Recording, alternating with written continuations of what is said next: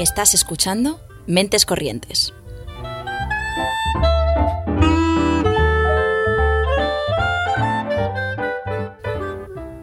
Puedes escucharnos los lunes a las seis y media en Ágora Sol Radio y los miércoles a las 3 en Radio Almaina de Granada, en el 88.5 FM o en su web.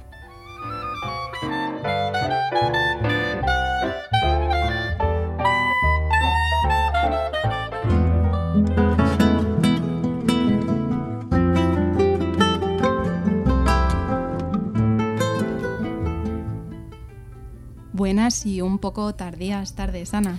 Exacto, buenas tardes Esther. Voy a corregirme a mí en la intro, a decir todos los lunes a las seis y media, excepto hoy. Pero bueno, bueno, son cosas del directo. Eh, es lo Son cosas de la vida. Madrid, los coches, los atascos y, bueno, sí, la vida en general. Sí, desafortunadamente nuestra, nuestra invitada de hoy ha pillado un atasco. Yo he cogido los cables que tienen un falso contacto. Oigo bien, oigo mal. En fin, promete, hoy promete. Eh, esperemos que de aquí todo vaya para arriba. Ya, para arriba, claro. Pero bueno, vamos a arrancar bien con ganas. Eh, porque bueno, os queríamos recordar que que bueno, está viendo muchos eventos en el bueno, muchos. Está viendo eventos en el panorama. Aquí Esther motivándose. Me he venido arriba ya, la esperanza. Eh, bueno, como, como, ya hemos compartido cuando han venido distintos grupos o proyectos a, hablar de lo que están haciendo, eh, hubo un lunes que vinieron los chicos de Math Food y esta semana la tienen bastante completa, porque el viernes 16 a las 8 de la tarde van a hacer dos conciertos acústicos de Alejandro Rosa y de María García y Carlos Cuervo Podéis meteros en sus redes para ver toda la información del precio de entradas y del lugar, pero os invitamos a, a ir. Y si el viernes nos viene bien o nos gustan las tardes, el sábado por la mañana, bueno, mediodía a la una, van a hacer un micro abierto.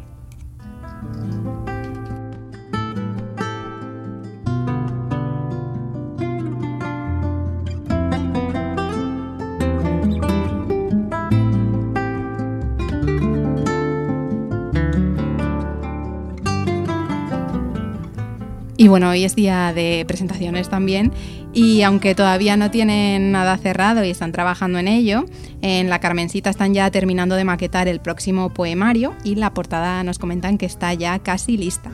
En su Instagram podéis leer un breve adelanto de Atravesar un desierto.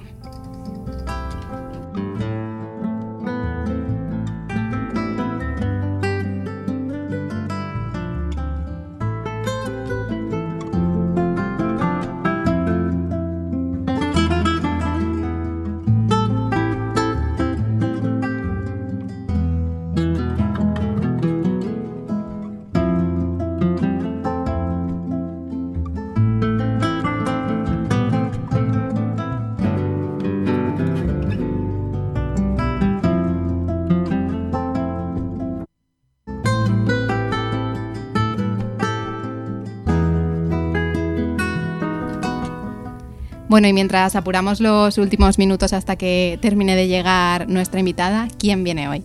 Eh, viene Greta, me encanta, por cierto, este momento de improvisación absoluto que estamos haciendo. Tengo que destacar que me ha hecho muchísima gracia cuando has dicho, has anunciado lo de Mad Foods y has dicho, eh, bueno, y para quien no le gusten las tardes, puede ir el sábado a las 13. Para quien no le gusten las tardes. No, yo soy una persona que no me gustan las tardes. claro, tía, o sea, el pan nuestro de cada día, yo qué sé, yo que soy madrugadora, bueno, no me gustan las noches, pero es verdad que las tardes son como muy neutrales, ¿no? Que te ha salido del alma y me ha parecido precioso y bonito y hermoso. Pero sí, volviendo a, a nuestra invitada de hoy, es Grex, que hablamos de ella, de hecho, cuando vino la semana pasada Guido de Hoguera Sounds.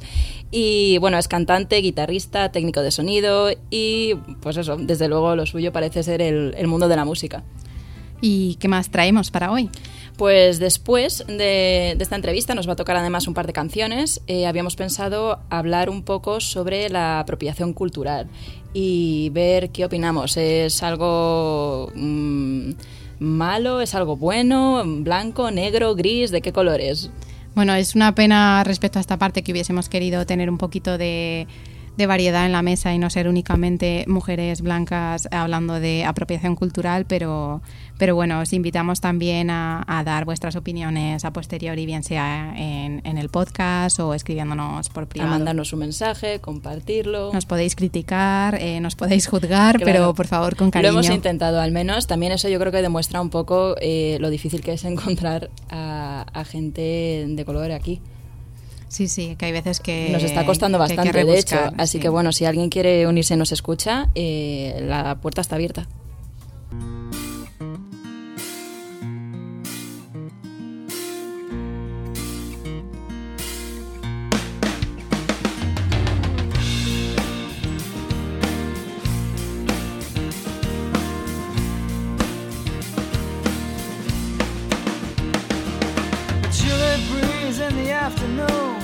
days ending really soon in the summer.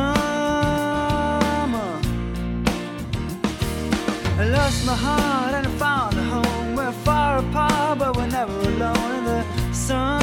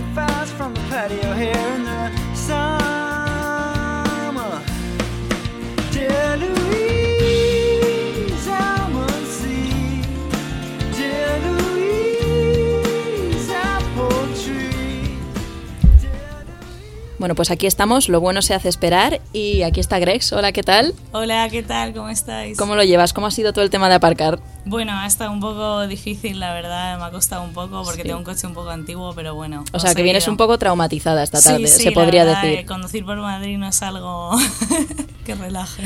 Bueno, pues nada. Pero bueno, has llegado, que es lo importante. vamos a soltar energía y, y vamos, vamos a ello, ¿no? Vamos, venga. Bueno, pues eh, háblanos un poquito de ti. Eh, ¿Qué estás haciendo ahora? Pues yo me dedico actualmente, toco música en la calle eh, y bueno, normalmente suelo viajar por el mundo, pero ahora con el tema COVID y demás me encuentro encerrada en esta ciudad. que me gusta, la verdad, pero sí que soy un poco más trotamundos y ahora no, no puedo hacerlo, pero bueno, me dedico a eso, hago conciertos en salas, voy a micros abiertos, o sea, me muevo por todo música. Sí, y recientemente has sacado el single de Hey Mom, que cuenta con casi 2.000 reproducciones ya en Spotify y más de 1.000 en YouTube. ¿Cómo ha sido la acogida por parte de la gente? Pues la verdad que bastante bien porque he hecho como una especie de cambio de estilo, me he modernizado un poco en cuanto a sonidos electrónicos y creo que ha tenido un buen recibimiento, eh, que a la gente le ha gustado. Por ejemplo, antes yo sacaba un tema y al ser una, un artista emergente es difícil que la gente lo siga escuchando. Y ahora he notado ese, ese cambio, que no es que lo escuchen el mismo día que lo sacas, sino que la gente le ha gustado y lo sigue escuchando día a día, ¿sabes? Bueno, y aparte de, lo que es el trabajo de, de, la composición y de la grabación de las canciones, eh, hemos visto que también produces, grabas y, masterizas las canciones. ¿Qué ventajas le ves respecto a que sea otra persona quien se encargue de, de esto? Pues sí que es algo que me gusta, además, eh, o sea, yo estudié sonido y es algo que me gusta y disfruto haciéndolo. La ventaja es que, pues, a lo mejor no inviertes tanto dinero en, en pagar por un estudio, pero sí que ya he llegado a un punto en el que hacerlo todo sola me, me limita un poco porque también necesitas a veces como más mentes que te aconsejen, obviamente es algo que sé hacer, creo que lo hago bien, pero no lo hago ni la mitad de bien que productores o técnicos de sonido que llevan currando en esto igual 40 años y que seguramente podrían sacar un sonido mil veces mejor al que saco yo. Así que no sé, eh, tengo que ahorrar un poco más y a ver si puedo invertir. Bueno, pasito a paso. Mm. Sí, y te iba a, comentar, eh, tocando en la calle, ¿cómo ha sido ese salto de... Cómo, cómo te puedes dar a conocer para cualquiera que, yo que sé, esté pensando en hacer algo así? Eh, tú cuentas con un montón de visitas, has, has, grabado ya varias canciones, has estado en varias ciudades tocando. ¿Cómo, cómo, cómo es el proceso de darte a conocer? Eh, pues yo creo que básicamente es currar día a día y moverte. O sea, ya sea en la calle o en, como te digo, micros abiertos, dar conciertos, hacer jam sessions con amigos, amigos de amigos y hacer contactos en cada, sitio al que vas. No es solo hacer amigos músicos, sino hacer también contactos, que unos te lleven a tal, luego tocas en un sitio y te llaman de otro sitio. Básicamente creo que es moverse, o sea, no dejar de, de moverte nunca, currar y, y, o sea, la constancia. ¿Y cómo lo llevas, por ejemplo, en Madrid? Porque sí sé que en otros países está mucho más, no sé, me parece como que hay más tradición de lo que tú dices, del micro abierto, de mm. moverse, de tocar en la calle. Aquí, ¿cómo es eso? Pues, bueno, la verdad que me he sorprendido porque yo estuve viviendo dos años en Londres y, y sí que es verdad que, que, o sea, ahí hay una industria musical, vamos, ni comparable con la que hay aquí. Pero sí que es verdad que al final si te metes en el entorno de, músicos, te das cuenta de que aquí también hay mucha vida musical, hay miles de jam sessions, micros abiertos, o sea, que al final es lo mismo, pero pero sí que es verdad que obviamente hay, hay ciudades en las que se nota que eso está a otro nivel, o sea, que es cada esquina a la que vayas es música, ¿sabes? Bueno, y como, como hemos comentado, has tocado en Londres, has tocado en Madrid, has tocado en distintas ciudades de España, en Lisboa. Eh, ¿Cómo ves que es la reacción de la, de la, gente a la música en cada lugar? ¿Suele ser lo mismo o notas diferencias culturales en ese aspecto? Eh, bueno, la verdad que sí que veo que hay buen recibimiento en cada lugar al que vayas porque al final es música, creo que todo el mundo valora la música, le gusta pararse un ratito y bailar, cantar, disfrutar. Eh, pero no sé, como he dicho por ejemplo en Londres, que sí que o sea, por ejemplo, yo me, eh, los músicos callejeros o artista callejero se denomina basker, que es el término que como nos llaman. Y en Londres ser basker es algo totalmente normal, o sea, hay miles de personas, más de mi edad también, eh, trabajando de esto. En cambio, aquí en Madrid vas y es como más familias o gente de 50 años o así que está trabajando de esto, porque a lo mejor no tenía otra opción y tal, y entonces es como un trabajo por elección, ¿sabes? Que a lo mejor, o sea, además te puedes ganar la vida con ello. Entonces sí que se nota, hay esas pequeñas diferencias, pero en resumen creo que todo el mundo valora y le gusta la música. Sí, es curioso que digas eso. Yo me acuerdo que estaba en Londres en un tren y me empecé a hablar con una chica que llevaba una guitarra. Y acabé hablando con ella y me dijo, no, sí, mi trabajo es este, yo voy todas las tardes a tocar de esta hora a esta hora, que era donde el London Eye, pero ahí tienen como patentes, ¿no? Tienen permisos, porque es el centro. Sí. entonces tienes que como pasar una especie de casting, te tienen que dar un permiso y cada año se renueva, o sea que está, es una cosa muy organizada. Me dijo, vivo con mi pareja, mi pareja hace lo mismo y los dos realmente vivimos de esto. Sí, pero eso es más... Eh por ejemplo, en el centro de Londres o para tocar en el metro, que es lo de Basking London, que es como una organización. Luego si tocas en el centro, centro, en plan Leicester, eh, Piccadilly, Oxford, Tottenham, Camden, ahí no necesitas licencia. ¿Y por aquí?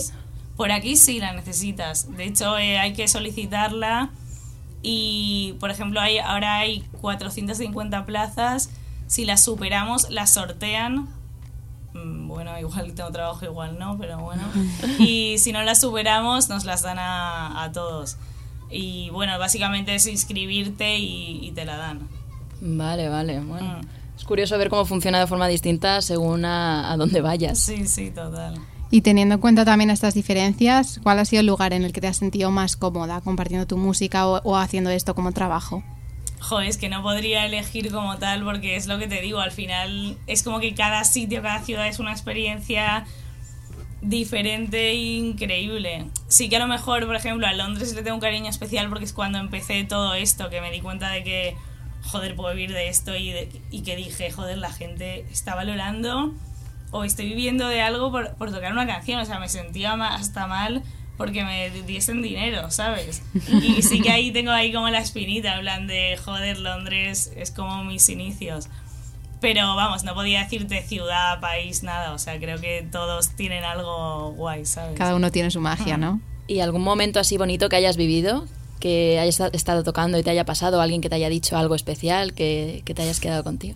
Pues la verdad, miles de cosas, pero sí que tengo recuerdos de a lo mejor estar en Londres o en Lisboa, también recuerdo de estar tocando y de repente ver a un amigo que no veía desde hace seis años y quedarme en plan como, ¿what? Que me acuerdo que paré, dejé la guitarra y todo para levantar a darle un, abrazo, o sea, y luego mil cosas, o sea, me han regalado entradas para festivales, o sea, he visto gente llorar de alegría, eh, llorar de tristeza, o sea, todo, o sea, absolutamente todo me llena, ¿sabes? Es... Hmm bueno, y ahora que nuestros oyentes te están escuchando hablar pero no cantar, seguro que se preguntan cómo suenas. ¿Nos tocarías una canción? Sí, claro. a ver.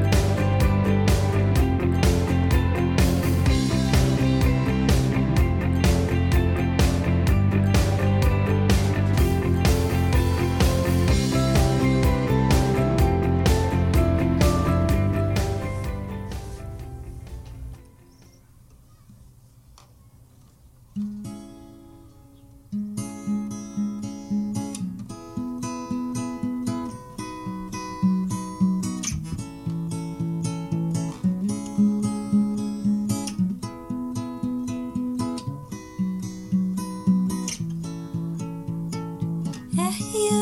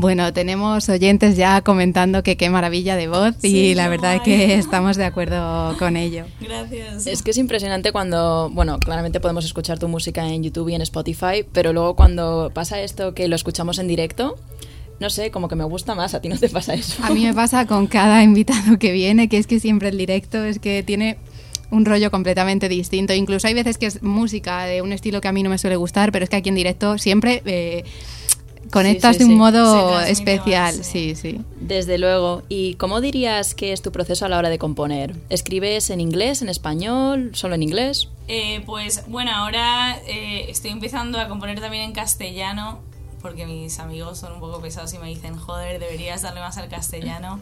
Pero a la hora de componer siempre, no sé, empiezo a tocar y cuando encuentro una rueda de acordes que me gustan, empiezo como con un idioma inventado a hacer en plan "Hearts and legs, the mind inside", y Un luego ya- simlish. Un simlish de la vida. Sí. Vale. Y luego ya le voy metiendo letra poco a poco. O sea, que escribes en Simlish y luego lo traduces a un Eso idioma es. que el resto de humanos podamos Sí. entender.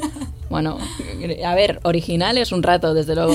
O sea, que sueles empezar por la música y luego ya le metes, le metes Sí, letra. por la música y veo eso con el idioma este inventado, pues voy haciendo una melodía que me guste y a lo mejor eh, me invento una palabra que es Harsey, entonces tengo que buscar una palabra real que luego acabe en Harsey, ¿sabes? Porque a lo mejor ya me queda ahí en Claro. la esta.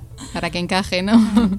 ¿Y de qué dirías eh, que hablan la mayoría de, de tus temas? ¿O qué mensaje quieres transmitir con tu Uf, música? Pues es que de todo, a ver, obviamente, pues de mi vida y lo que voy viviendo, pero hay tanto amor como crítica social, como mm, familia, amigos, pasarlo bien, pasarlo mal, deprimirte, salir de la depresión, o sea, hablo de absolutamente lo que es la vida, básicamente, o sea...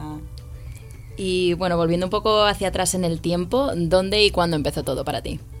Pues yo empecé eh, a cantar porque mi madre siempre nos ponía, mis hermanas y a mí, eh, a María Elena Walsh, que es una cantautora argentina, que son canciones... Yo es que soy argentina, eh, vine aquí con seis años. Ah. Y, mm, y nos ponía esta cantautora que es como canciones infantiles, pero es... O sea, es una cantautora de la hostia, la verdad que tiene una voz increíble y sus temas son bastante buenos. Y me compró el libro con todas las letras y empecé a cantar. Y me decían, cantas bien, cantas bien, y lo típico que te da vergüenza, tal. Y pues me lo empecé a creer y y aquí estás. sí, me regalaron una guitarra con 10 años y ahí empezó todo. Qué bueno. ¿Y a Argentina has vuelto? Eh, sí, he vuelto unas 5 veces o así. ¿Has tocado Ah. allí? No, nunca. ¿Querrías? Sí, sí, sí. Vamos, iré seguro, 100%. Está en tu lista de pendientes, Sí, ¿no? sí, total. Bueno, y la, la semana pasada entrevistamos a Hoguera Sounds, que es un proyecto en el que Mm. tú también has participado. ¿Cómo fue la experiencia de tocar allí? Pues súper guay, la verdad que, que un ambiente súper guay, la gente súper animada, o sea, la verdad que me sentí súper bien acogida y con Guido también, que, que siempre me ha tratado súper bien, como su estrella, que él dice. Así que bien, la verdad que súper buen rollo y, o sea, la hostia, ese proyecto ojalá llegue lejos porque mola un montón. ¿Y hay algunos otros proyectos en los que tengas pensado participar, aparte de Hoguera Sounds? Eh, bueno, también he estado en So Far Sound eh, un par de veces. Bueno, la segunda a medias porque empezó el COVID y como que fue una media, o sea, no pudimos participar la segunda vez, pero nos ayudaron a promocionarnos con los Instagrams y demás. Y, o sea, vamos, yo estoy abierta a participar en cada proyecto que me llamen, o sea... Vale, vale, bien. Está bien saberlo. ¿Y tienes pensado de momento quedarte en Madrid hasta que la situación con la pandemia se estabilice o ya tienes algún destino en mente a donde te gustaría ir a tocar? Pues justo hoy he hablado con una amiga que está en Lisboa, eh, de Erasmus, y me ha dicho que el 19 ya abren todo y que la situación ya está mejor, así que si no me voy el 20, me voy el 21, o sea que... ¿Has pasado toda la pandemia aquí? Eh, no, o sea, en verano la verdad que no he pisado. He estado en todo Portugal, me hice Portugal en furgoneta, tocando en desde Cascais, pasando por Lisboa a todo el sur. Y, y luego he estado por eh, Valencia, Calpe, Alicante, Barcelona, Sitges, en plan un poco España también.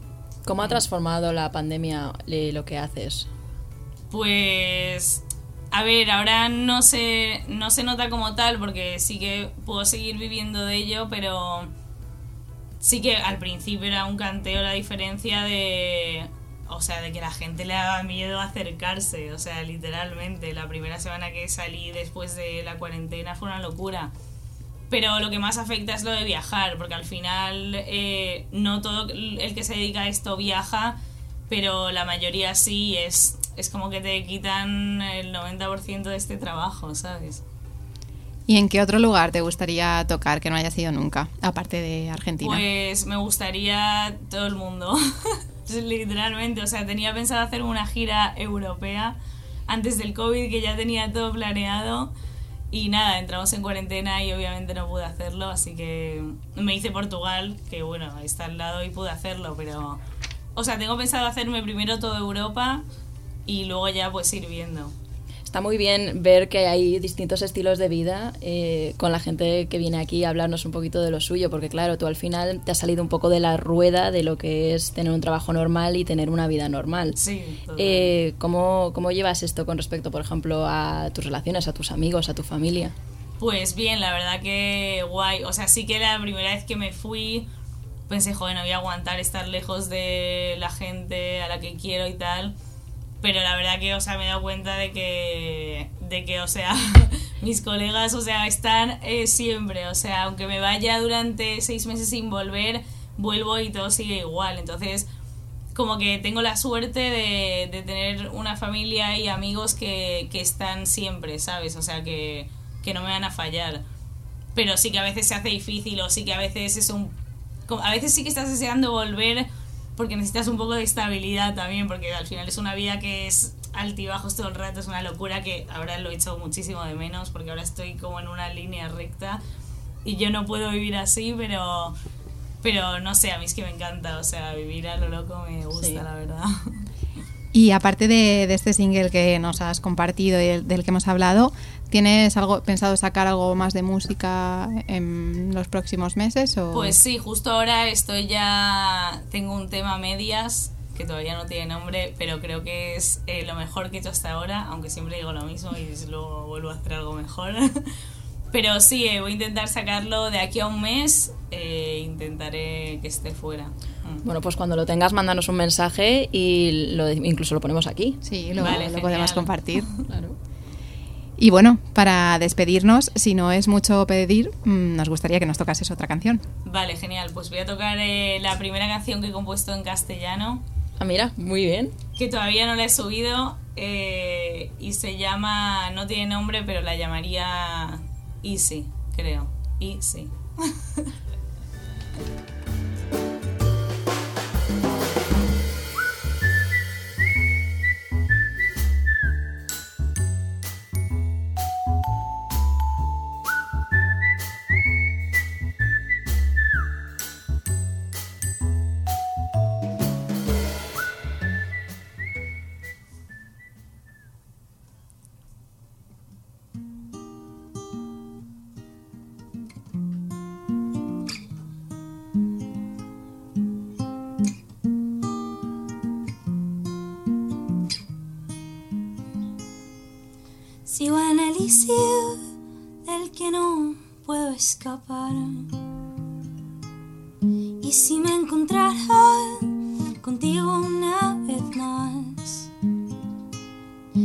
que escribiría un par de canciones quizás. Y si no me acuerdo de reciprocidad, pelo de colores, ropa blanca y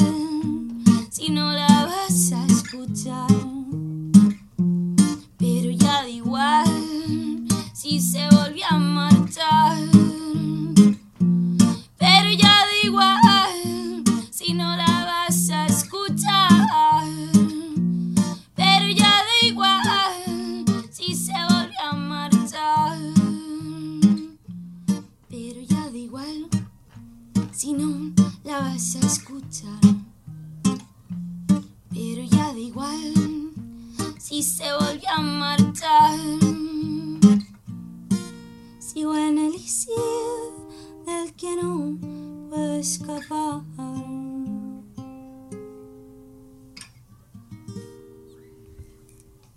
That's it.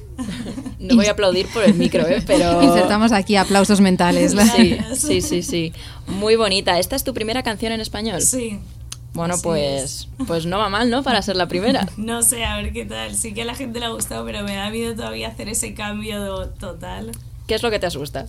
Pues, joder, que yo al final como que sí que tengo un estilo ya medio marcado y creo que sí que se acerca un poco este estilo al que suelo cantar en inglés, pero creo que es un rollo totalmente diferente y me da miedo que a lo mejor a la gente no, no- o sea, que no sea bien recibido. Hmm. Bueno, Pero desde bueno. aquí la hemos recibido bien y yo creo que sí se nota que es tu estilo, ¿eh? Sí, sí, sí. sí, yo creo sí. que... Es- Vale, esa vale. forma de acabar Vamos el easy, yo creo que es, es muy tuya. Vale, la vale, puedes guay. patentar. Bueno, pues muchas gracias por haber respondido a todas estas preguntas. A vosotras. Y, y nada, ahora tenemos un ratillo para, para la conversación final. Vale, a ver.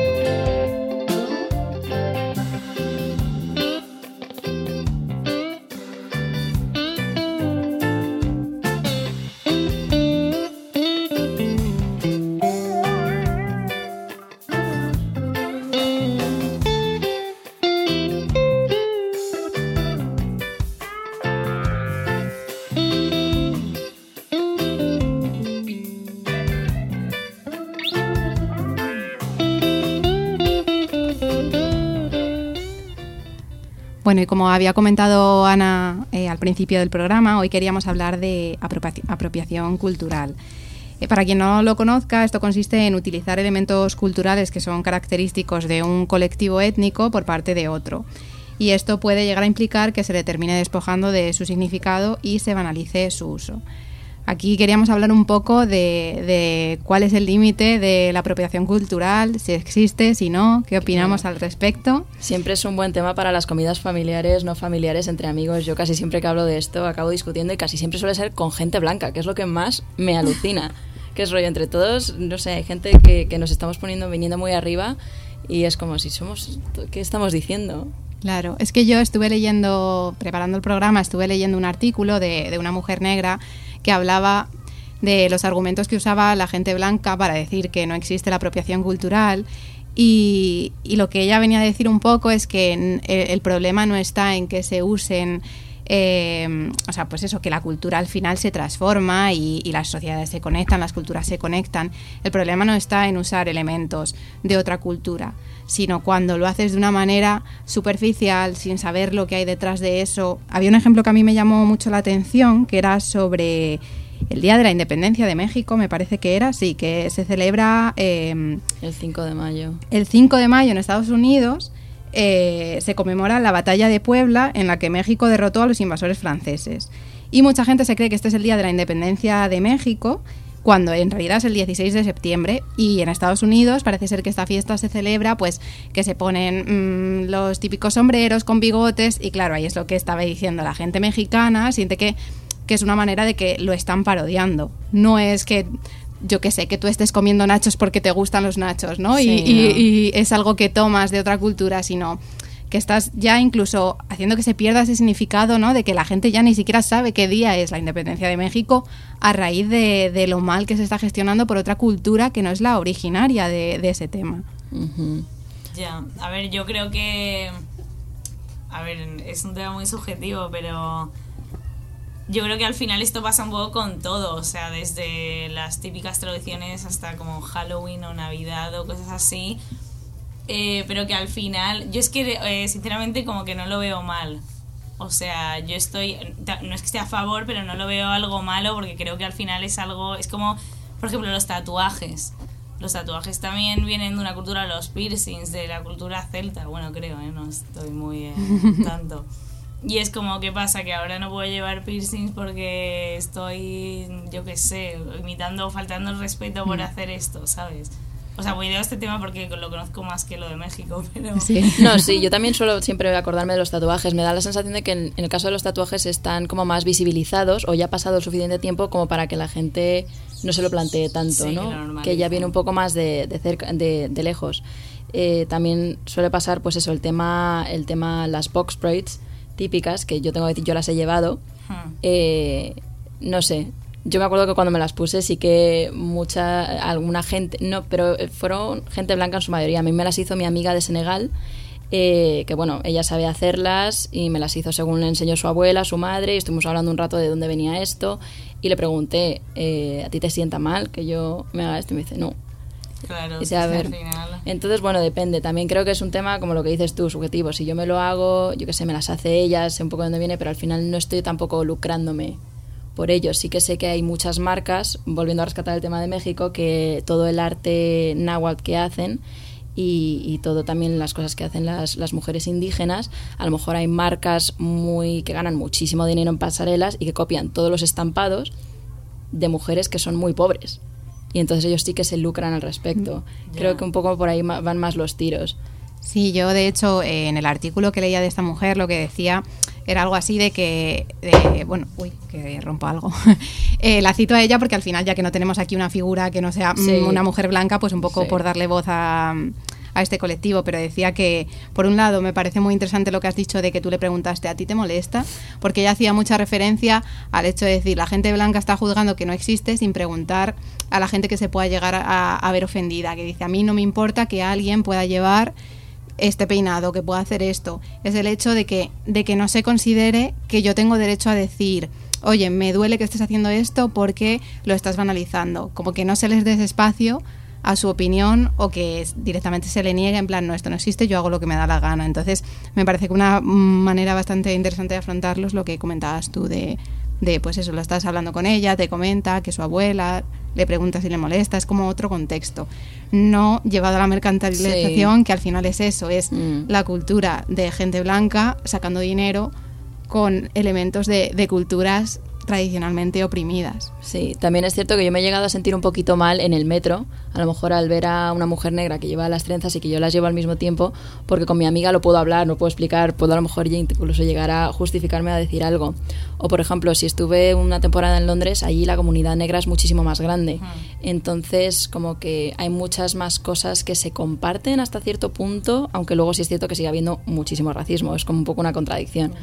Pero aquí sí que me acuerdo de ese día en el metro que dije, uff, no sé, no, me siento un poco rara en este momento. Ya, a ver, puede. Yo creo que puede pasar, pero yo creo que al final, o sea, ya estamos en el mundo en el que vivimos hoy en día. Creo que, por ejemplo, eso de las trenzas o, o mismamente las rastas. Yo que llevo rastas en todo el pelo, también se puede considerar apropiación cultural de. O sea, yo no soy rastafari, que se considera una religión. Y alguna vez me han dicho, joder, eres blanca, llevas rastas o eres mujer y el rastafarismo es, es una religión machista, ¿sabes? Que hay mil movidas que si te paras a pensar en cada detalle de, de la cultura de cada cosa, es que es una... O sea, te vuelves loco y no puedes hacer nada. Entonces, no sé, yo creo que, que hay que vivir y dejar vivir un poco. En la ¿sabes? cuna matata de la vida. Sí, Sí. sí. Al final es eso, un poco lo que decíamos de que las culturas, o sea, ya vivimos en una sociedad en la que sí, que evidentemente hay, hay culturas que están más oprimidas, pero que al vivir en comunidad, si no lo estuviesen, también sería normal que, que se creyese una confluencia, ¿no? De Sí, me gusta también. esto que hace tu cultura y lo quiero incorporar. Y, y bueno, si tú lo estás incorporando al final desde el respeto, ¿no? O sea, tú pues llevas rastas pues porque te gusta, por, por los motivos que, que sean, pero que no hay ahí una intención, pues eso de no me pongo rastas para lucrarme a No, costa de- claro. de, otra cultura que no. respeto, claro. yo creo que, que todo está bien, ¿sabes? Sí, a veces también información, porque yo me acuerdo que en el tema del pelo y tal lo puso muy de moda Bo Derek hace mogollón de años en, en una película pues en la que sale, creo que era la mujer 10 o la chica 10 que salía del mar y era como despampanante y llevaba esta, este peinado que Ah, normalmente era de pues eso, de mujeres que eran esclavas, eran negras y se tenían que hacer ese peinado porque no se podían mantener el pelo ni lavárselo, entonces lo hacían los domingos y era como, bueno, pues ya está. Ah, no tenía ni idea. Y de repente, claro, era como, eso no, eso es de esclavos. Y de repente esta película, que fue muy a lo James Bond, ¡pum! Todo el mundo empezó con las trenzas de Bo Derek, se llamaban. Y yo creo que ahí, en este, en este, bueno, en este tema en concreto, empezó mucho de la conversación de la apropiación cultural, que era como, a ver, no son trenzas Bo, son trenzas que vienen de la esclavitud de la mujer negra. Entonces, un poco, mm, yo creo que ahí sí que, en ese caso sí que tenían razón, porque claro, las estaban completamente invisibilizando después de haber pasado, pues, mogollón de generaciones. Claro que se pierde ese significado. Es que yo creo que es como necesaria una transición, ¿no? De se le da visibilidad y aunque la gente lo haga, si lo hace sabiendo lo que hay detrás, ya yo creo que de forma natural llega un punto en que ya la cultura lo integra y ya habrá gente que no sepa de dónde viene. Claro. Pero si se ha hecho una transición en la que esa comunidad se ha sentido escuchada o, o que se le ha dado por una vez voz, ¿no? Es como otra manera de, de incorporarlo a otras culturas. Sí, sí, sí, igual algo ahí como de información, ¿no? Al final, que la información no, no, no sé, no cuesta nada y la llevamos todos en el bolsillo en un Ya, móvil. ya. Y dices, ya está. Pero sí, no, no sé, es que de esto te puedes como pasar horas. También habías puesto tú aquí, Esther, eh, un ejemplo de Miley Cyrus con el twerk. Pff, No sé, yo como, a ver, no sé. No Yo sé. que no tenía ni idea de dónde venía el twerk, Pero, ¿eh? pero... es que la verdad que no tengo ni idea de dónde viene Eh, pues parece ser que estaba asociado a grupos eh, de personas no blancas que con pocos recursos económicos, ¿no? Entonces como que Pues era algo característico, Bronx, ¿no? Así sí, de- algo del así. baile. Pero, a ver, yo no soy bailarina, también es cierto que el tema baile estoy muy alejada de él, pero al final es como un paso más de baile, ¿no? Si es cierto que lo hace muchísima más gente, ni idea, no sé. Eh, Sí, yo entiendo que es más de, no ves, ninguna sabíamos de dónde venía el twerk. Y sí sabemos de dónde viene la salsa. Y hay eh, españolas que bailan salsa. Y, y no creo que ahí haya apropiación cultural. Entiendo el enfoque en esto sea de eso. Pues es que la gente no sabe dónde viene. Y se creen que es algo de aquí, ¿no? Pues que ha surgido sin más. Y sí que viene de una cultura oprimida. O sea, como vuelto a lo mismo, ¿no? De esta rueda de, Sí. de no sabemos de dónde viene, esa cultura se siente en plan, em, encima que estoy oprimida, me roban las cosas que hago. Sí. Pero, pero bueno, es que también es muy difícil en esta era de sobreinformación estar al tanto de todo, ¿no? Pues tú ves a Miley Cyrus bailar twerk y dices, ah, pues ok, no te vas a poner a investigar cada cosa que Ya, sale, ya, a ver si viene de algo, ¿no? Que es un poco complicado también. Pero que supuestamente Miley Cyrus fue como la que implantó el. no, el pero como que se. Puso muy de moda al salir. ya- Sí, sí, sí, que empezó a hacer twerk y que a raíz de ahí, pues mogollón de gente empezó a hacer twerking también y quedó como un poco alienada el de dónde viene, el de una Ya, minoría. No- Bueno, a ver, también sabiendo que la música que más se escucha en este mundo es el reggaetón, al twerk le viene al pelo. O sea Sí, que- sí, sí, sí, desde luego. Y también todo esto también va un poco como, no sé, por modas, ¿no? Porque el twerk se ha, quedado, se ha quedado, pero hubo un momento en el que parece como que hubo mucho dinero ahí como, venga, va, todo el mundo haciéndolo, tienes que aprender a tal. No sé, yo lo he intentado, por ejemplo, y yo es algo que jamás debería haber intentado en la vida. Yo igual, ¿eh? Porque estamos en radio y no en televisión, Ana, que si no te invitaba a subirte a la mesa y hacernos un ejemplo de cómo intentaste bailar twerk. Pues sí, menos mal, menos mal. En fin.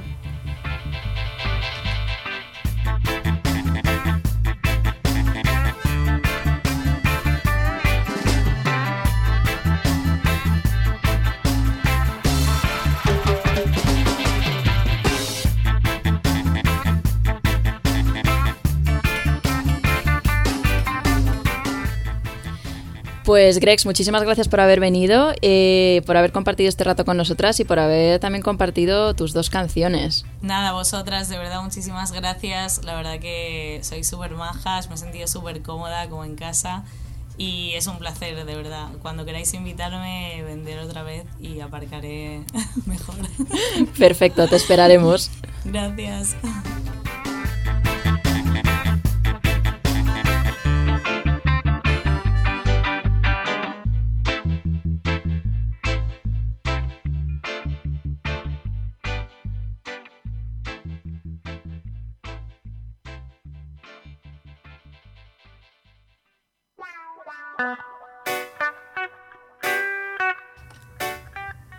Y para terminar el programa de hoy os compartimos un extracto del libro Un monstruo viene a verme de Patrick Ness. También os invitamos a que nos mandéis vuestros textos, poesías, creaciones al correo de mentescorrientes.gmail.com para que lo podamos compartir en esta parte del programa.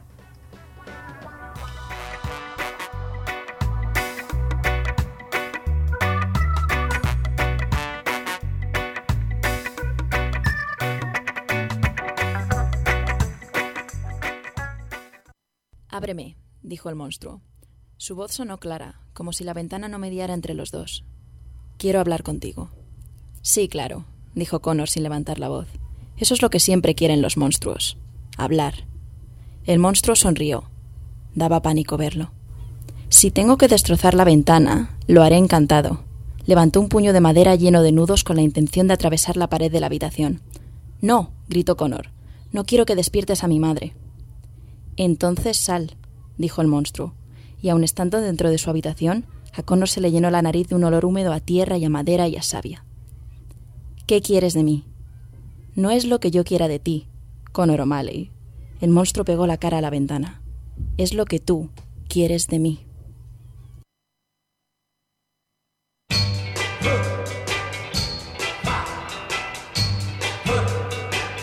I hear something saying, "Uh,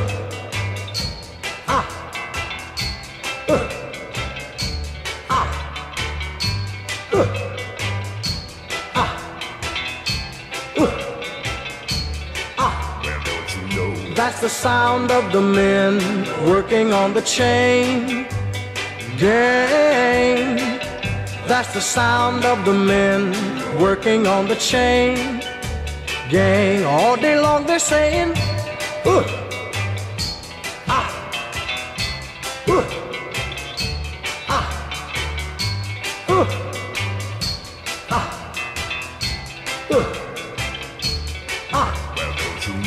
That's the sound of the men working on the chain gang. That's the sound of the men working on the chain gang. All day long they work so hard till the sun is going down. Working on the highways and byways and wearing, wearing a frown. You hear them moaning their lives away. Then you hear somebody say, That's the sound of the men working on the chain gang. That's the sound of the men working on the chain gang. Can't you hear them saying, hmm, I'm going home one of these days. I'm going home, see my woman whom I love so dear. But meanwhile, I've got to work right here. That's the sound of the men working on the chain gang. That's the sound of the men working on the chain gang. All day long they're saying, hmm.